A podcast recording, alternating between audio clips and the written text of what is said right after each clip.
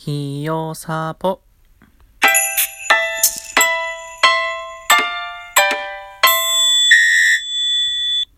こんにちは。ひよこナースサポートチャンネルの看護師和土くんです。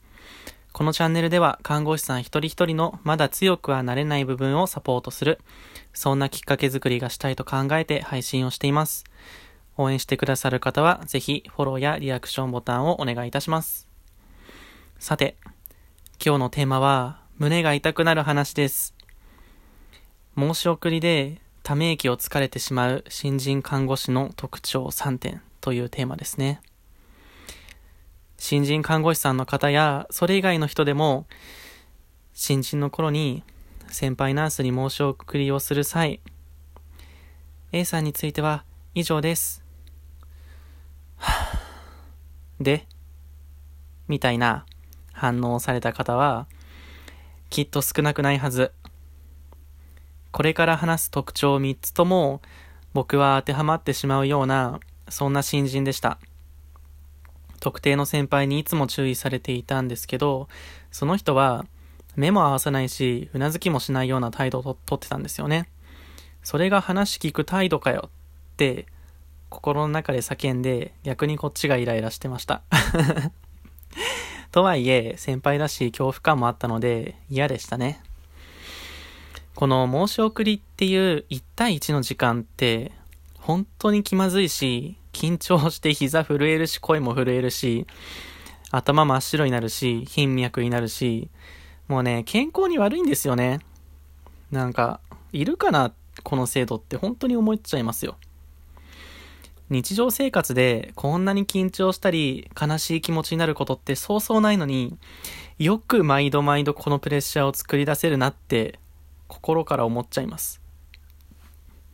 でもねこういう一族が壊滅することはまだ近い将来やってこないわけですよね。やってくる保証もないような業界だと思ってます。そんな中でどうにか生き残ることができるように自分の後輩には YouTube とかこのラジオトークとかでね話してるような話を日頃からしてたんですよ。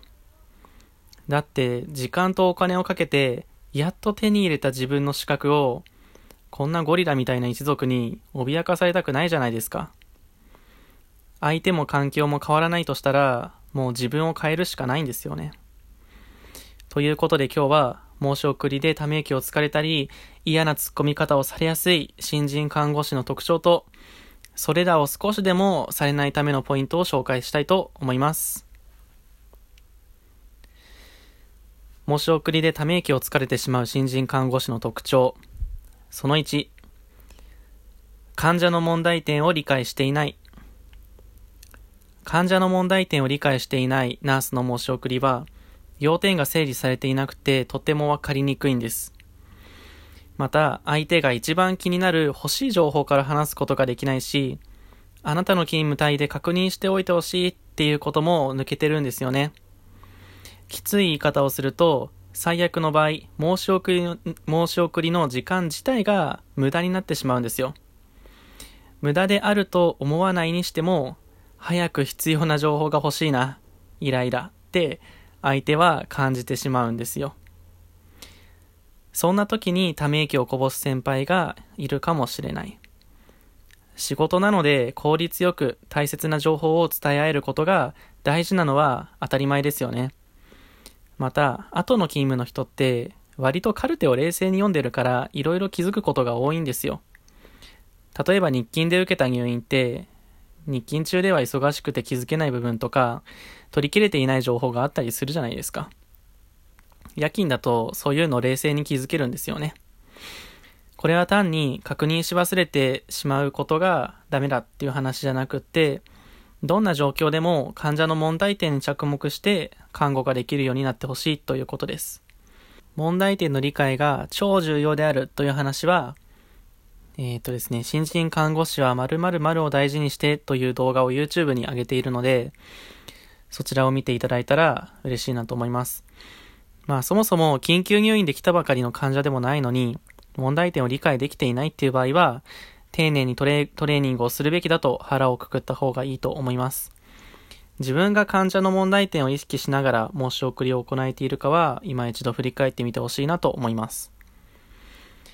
申し送りでため息をつかれてしまう新人看護師の特徴その2、申し送りの途中で無言になってしまう。これはね、ハードル高いんですよね。わからないことが重なったり、どう答えていいかがわからない時に、新人さんの中で無言になっちゃう人って少なからずいると思うんですよ。自分が何か伝えた後、じゃあこれはどうだったの？え？見てないの？なんで？これ見ないで一日何してたの？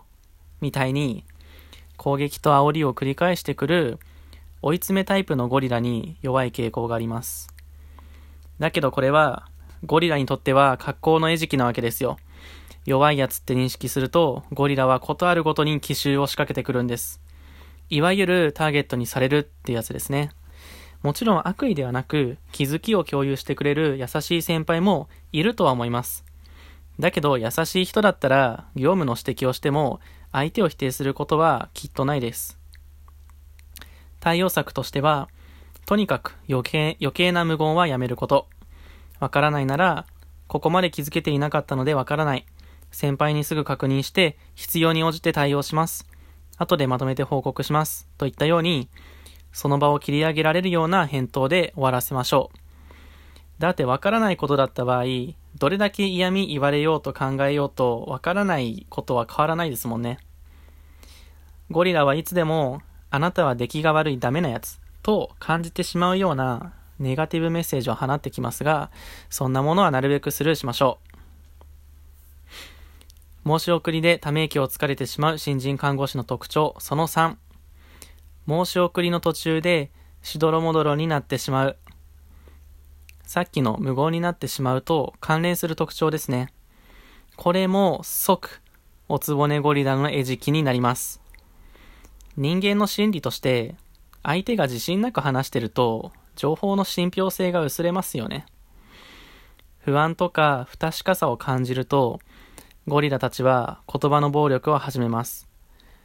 だけど、自信満々である必要はないです。そこにあるのは、自分が考えて行動して確認した事実。そしてその事実から考えられること。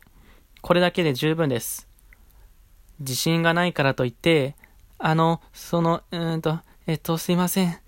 みたいな、はっきりしない態度を出すと、ゴリラが襲いかかってきます。一個前の、その2で説明したように、自分の中で不確かなことは、まず話を区切りましょう。そして、もう一度見てきます。主治医に今聞いてみます。など、確実性が得られるように行動しましょう。さて、ご自身に当てはまる特徴ありましたか？申し送りなんていうね、もうあってもなくてもいいような定例業務のストレスから解放される看護師さんが少しでも増えてほしいなと僕は願っています。今日の話が参考になったよという方は、フォローやリアクションボタンななど、リアクションボタンなど、ぜひお願いいたします。それでは、費用札幌の看護師ワドくんでした。またね。